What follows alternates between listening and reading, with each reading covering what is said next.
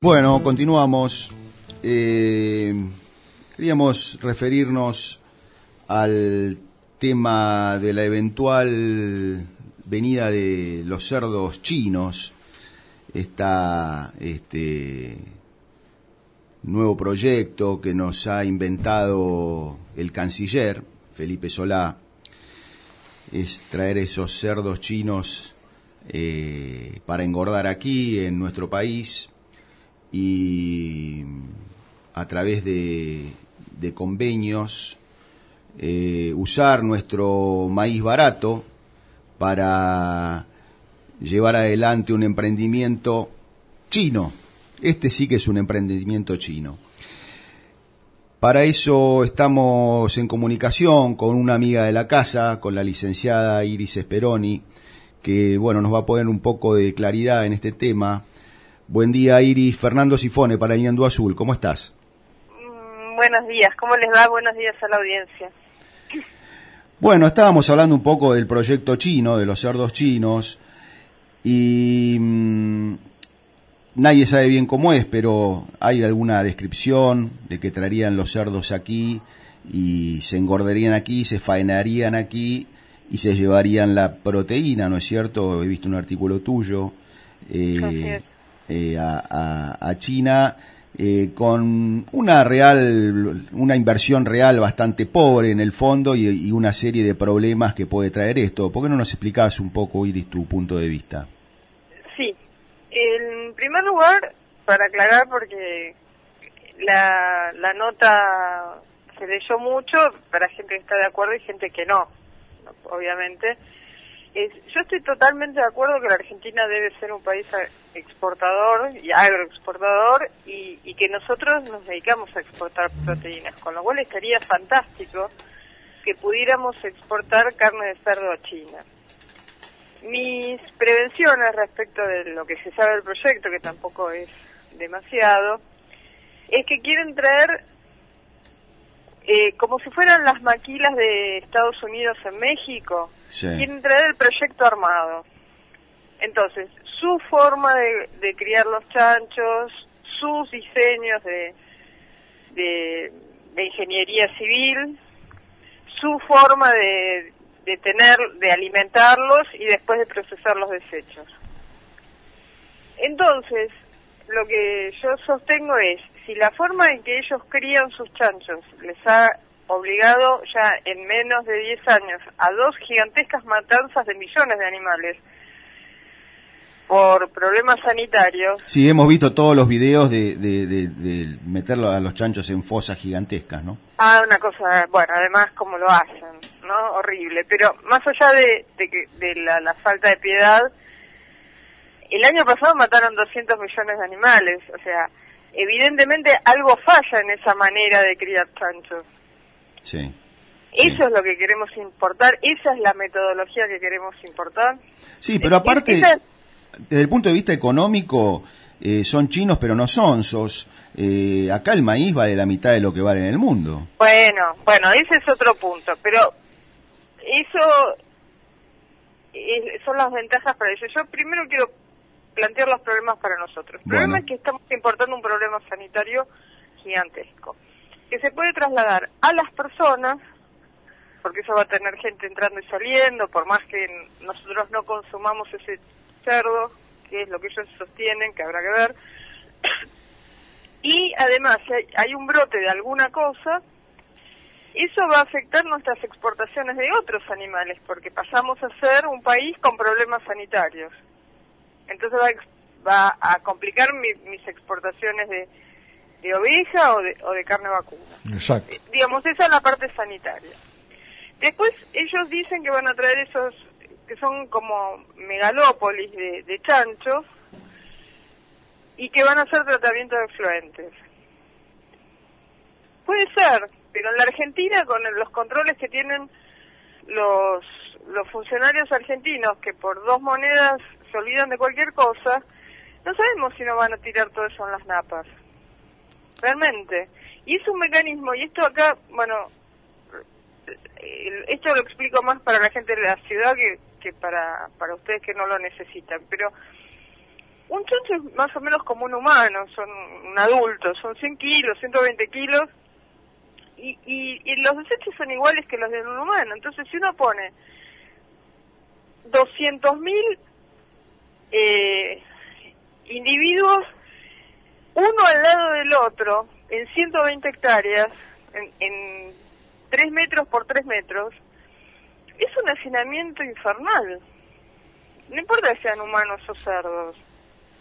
O sea, desde un punto de vista sanitario es una es una bomba, es una granada de mano. Eh, bueno, esa es la parte sanitaria. La, otra parte es una parte eh, de comercio, porque ellos dicen, bueno, el 100% de la producción va a ser destinada a, a la exportación. Pero si deciden, qué sé yo, dejar un 5% de los cuartos delanteros, van a hacer trizas a todos los productores locales por dumping. Exacto. Claro. Iris, buen día. María Garros es mi nombre. ¿Cómo le va? Buenos días. Justo le quería preguntar eso. O sea, está muy bien recibir inversiones, las necesitamos, eso no hay duda, privadas, sea nacionales o extranjeras. Pero ¿estamos todos en igualdad de condiciones ante la ley? ¿O hay favoritismos cuando se trata de... Ese es el, segundo tema y más teniendo a Felipe Solana en el medio, que es otra cosa que yo digo en la nota. Sí los argentinos no nos falta capital, y menos lo que están hablando de mil y pico de millones de dólares. No, son dineros imposibles para los argentinos para invertir. Eh, eh, los argentinos tenemos miles de millones de dólares listos para invertir y no los invertimos porque no están las condiciones dadas. Yo hace mucho tiempo escribí una nota sobre cerdos para la prensa explicando cuál era el problema para invertir en cerdo o en cualquier otra cosa. Yo antes de, tener un animal, cualquier obra civil que haga o hasta comprar, no sé, un bebedero comprar una paridora o lo que fuera, tengo que poner 21% de IVA por adelantado, 5% de ingresos brutos, 0,6% de, de impuesto al cheque, cualquier cosa que yo lleve para, para la construcción, ¿no? Antes de tener un solo animal estoy pagando el doble del flete porque tengo 55% de impuesto en los combustibles, todo para recuperar en algún momento cuando empiece a vender un animal que también me lo cargan con ingresos brutos. Entonces, hay un sesgo tan anti-inversión en la Argentina que no es milagro que los argentinos no quieran invertir. Además de que apenas uno hace una instalación de cualquier cosa, aparecen toda suerte de inspectores municipales, provinciales y nacionales a, pedir sobornos, digamos, porque también hay que decir las cosas como son. Entonces, si uno pudiera tener un país normal, los argentinos harían la inversión de criar cerdos para venderle la carne a China. Yo no necesito plata china para hacer cerdos y mucho menos necesito la metodología china que obliga periódicamente a matar 200 millones de cerdos. Lo que yo necesito es una clase política que en vez de robarse todo, deje a la gente que trabaja invertir. Invertir su trabajo, el que no tiene un capital y solo tiene su trabajo para dar, y el que tiene algún capital poder invertirlo en algo productivo.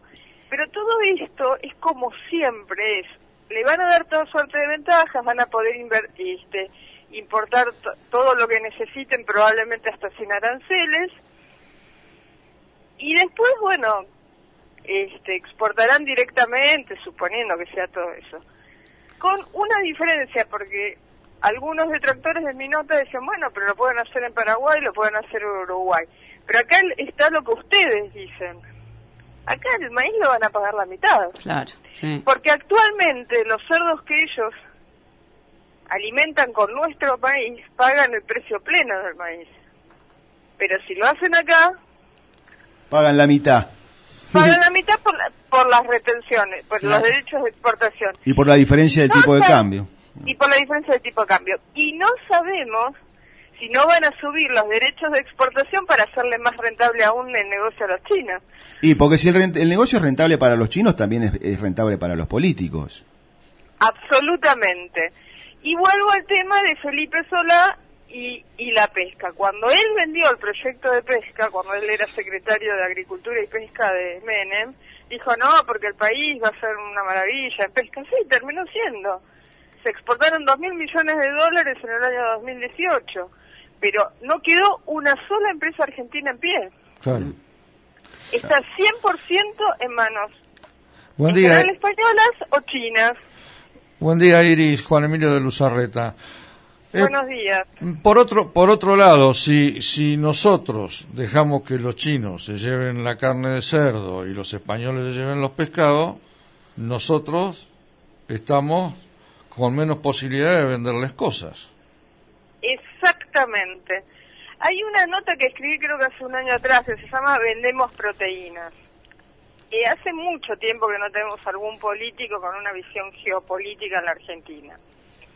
Pero bueno, en el año 74, muy poquito antes de, morirse el presidente Perón, dio un discurso sobre que la Argentina debí- debía dedicarse a, a exportar alimentos. Que la Argentina debía focalizar, como plan general global, ¿no?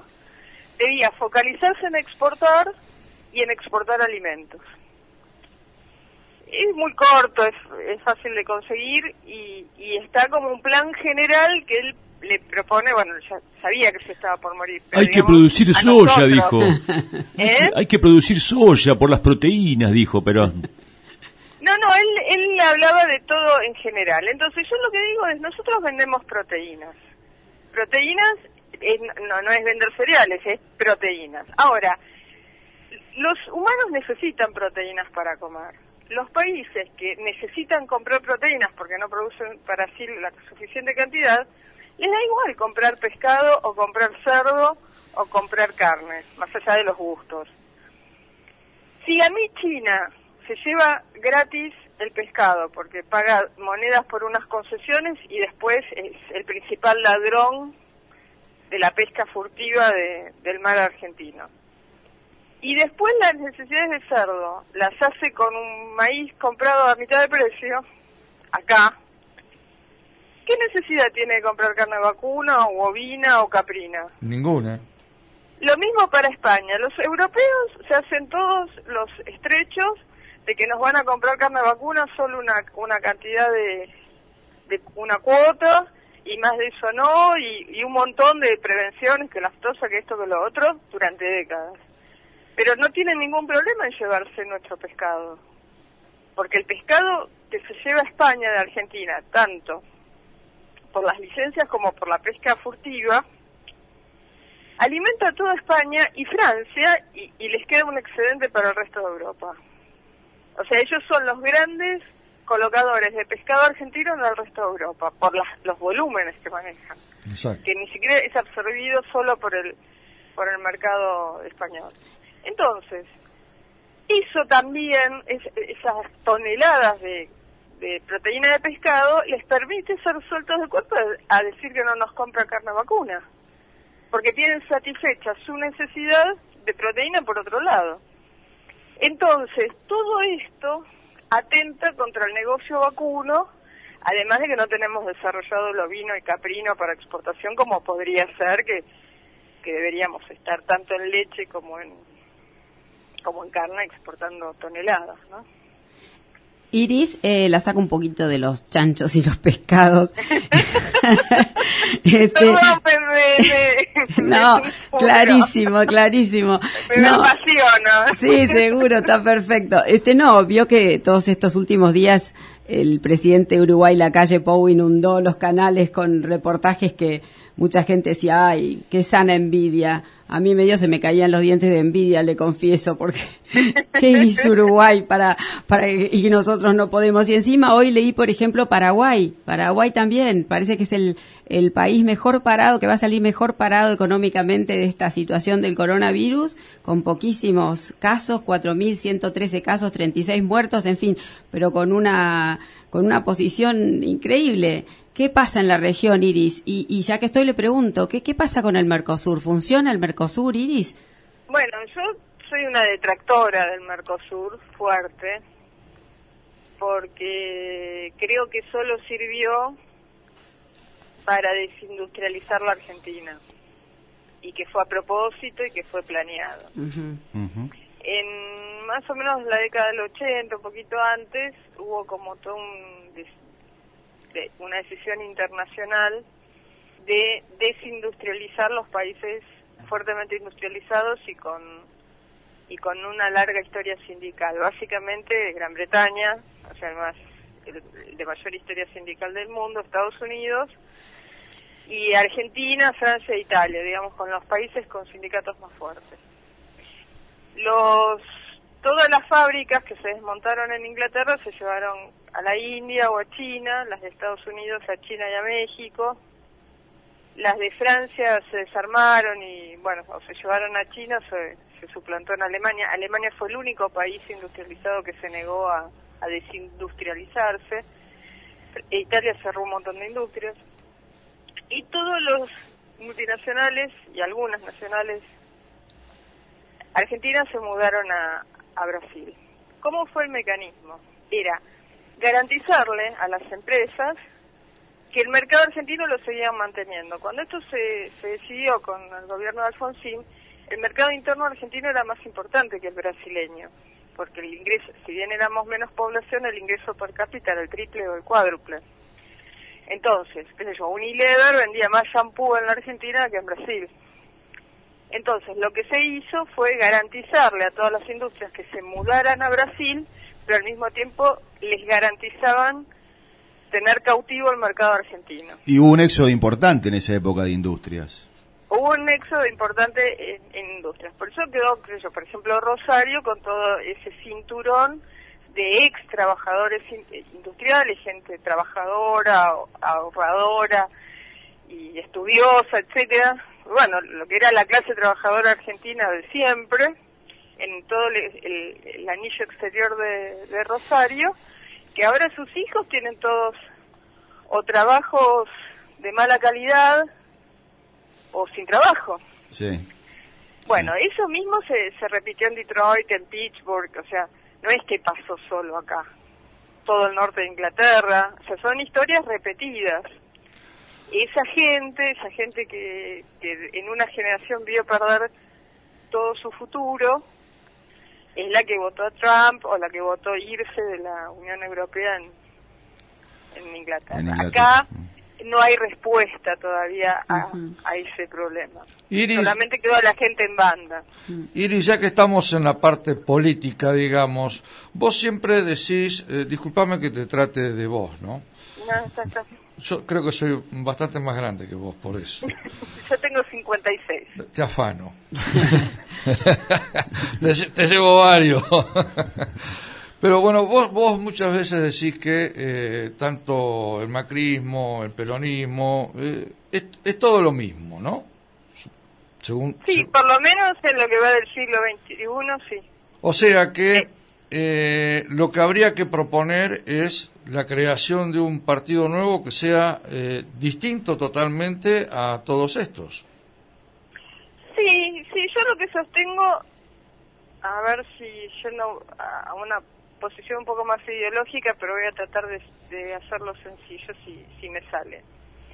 Que a partir del gobierno de Alfonsín, toda la clase política argentina, no importa el partido, ha tomado la ideología de la socialdemocracia, que es lo que gobierna la Unión Europea ahora, o el Partido Demócrata en Estados Unidos, con un montón de cosas, algunas son modas, ¿no? como el feminismo, digamos, pero otras cosas son profundas. Básicamente es un Estado muy caro, de, en Francia es del 50% del PBI, un poquito más, y con una gran cantidad de subsidios a las grandes empresas. Doy un ejemplo. La Unión Europea subsidia fortunas a la Shell, que es una empresa petrolera holandesa. ¿Nosotros también pero, o no? Sí, sí. Bueno, por eso yo digo, replicaron ese modelo acá. Claro. Mientras que la Argentina tiene un proyecto nacional desde casi desde la declaración de la independencia que se fue perfilando bastante desde ya desde la Constitución, después ya con el gobierno de Avellaneda y Roca, y yo diría que se mantuvo intacto, yo lo veo el gobierno de Perón en todas sus, sus, en sus tres etapas como una continuación de ese tipo de proyecto, con algunas variantes, pero en la misma línea, y que todo eso se rompe con Malvinas. Cuando claro. se pierde Malvinas, eso se rompe.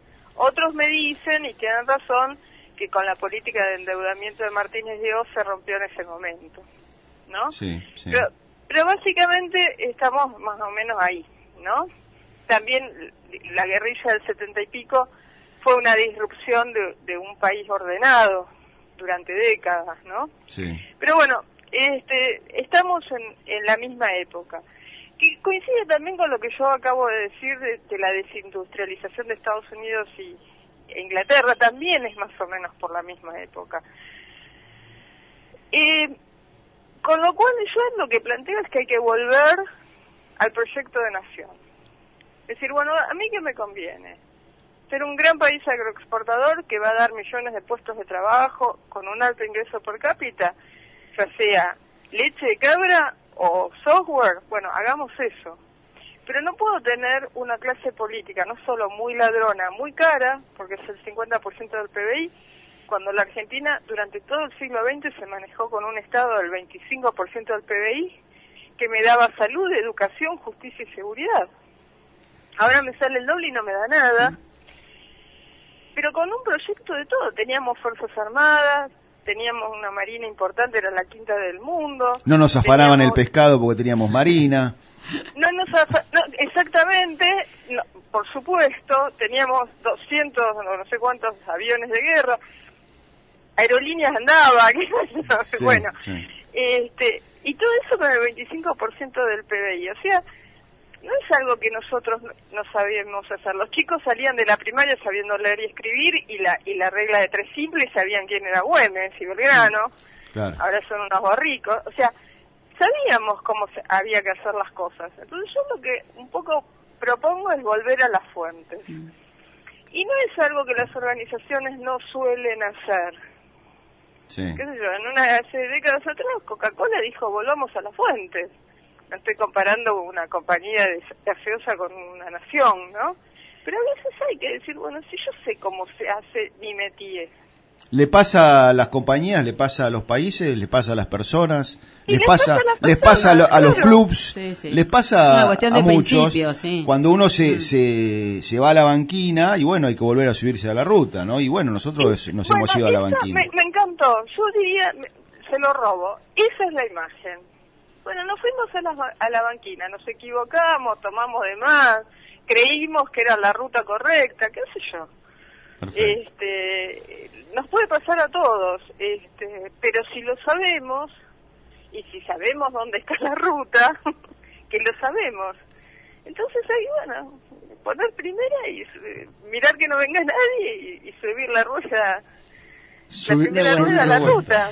Iris, una cortita. Eh, ¿Qué opina de esta ley que se sancionó sobre el teletrabajo? ¿Será un certificado de función para el trabajo virtual o tiene algo rescatable? Seguramente. No le contesté lo de Paraguay que usted me Ah, preguntó sí, y yo sí. me fui por, la- por las ramas. No, no, por ahí de la región, está bien. Paraguay viene haciendo las cosas bien desde hace mucho tiempo. Yo so- sobre el tema de Uruguay, pre- antes de opinar prefiero esperar un poquito porque me pasó un poco con lo de Bolsonaro que, Sí. que parecía una cosa y resultó otra. Pero sí. lo de Paraguay podemos hablar ya con más precisión porque ya hace varios años que vienen haciendo las cosas. Sí, sí. Y muchos argentinos están invirtiendo en Paraguay, calladitos, sin hacer propaganda, sin decir me voy a a instalar en, en Paraguay, pero vienen invirtiendo porque tiene bajos impuestos y está dando determinadas garantías. Entonces Paraguay va a andar muy bien. Yo creo que Paraguay así, despacito, va a andar muy bien. Respecto al teletrabajo, y sí, porque eh, pasa lo mismo que con todo. Tenemos gente legislando que no trabajó nunca. Entonces no saben las cosas como son, ni cómo funcionan. Sí. Hay gente que uno le agarra el, el currículum a cualquiera y hace 40 años que cobran del Estado. Son Eso, burócratas de escritorio, claro. Ayer, el, el- no, no hablemos de la plata bajo la mesa, cobraron 250 mil pesos todos. Mm. Sí, sí, sí. Sí, a la Y- vista y de no todo. tienen la obligación de pagar un sueldo, eh, no, no tienen la obligación de pagar un alquiler, no no saben lo que es nada. liquid- no, si supieran lo que es liquidar un impuesto, no Atajar tendrían un cheque, atajar un cheque en el banco. Claro. Entonces, la realidad de todos nosotros, ya sea de la pobre señora que vive de los planes y tiene que darle de comer a cinco chicos, o a un señor que tiene que pagar 30 sueldos todos los meses, cualquiera, son realidades muy distintas. Iris, Están a años luces de la, de la realidad de toda esa gente que hace leyes para nosotros. exacto. Iris, te agradecemos mucho la charla, la comunicación. Eh, Un placer. Ha sido realmente, como siempre, eh, has hecho docencia. eh, así que, bueno, te, te mandamos un, un abrazo grande. Sí, Iris, la verdad que es, es muy agradable hablar con usted porque vuelca todo el conocimiento académico de una manera muy coloquial y muy simple. Muchísimas Bueno, gracias. ¿eh? no, como siempre les agradezco la invitación y, les digo lo mismo que siempre. Tienen que presentarse a elecciones. Bueno. Tienen que tener la voz de la gente que no está representada en el Congreso, tiene que estar en el Congreso y en la legislatura. Bueno, muy amable, Iris. Un Muchas- abrazo grande. Por favor. Mu- muchas gracias, muchas gracias. Era No, la placer. licenciada Iris Speroni para el Ñandú Azul.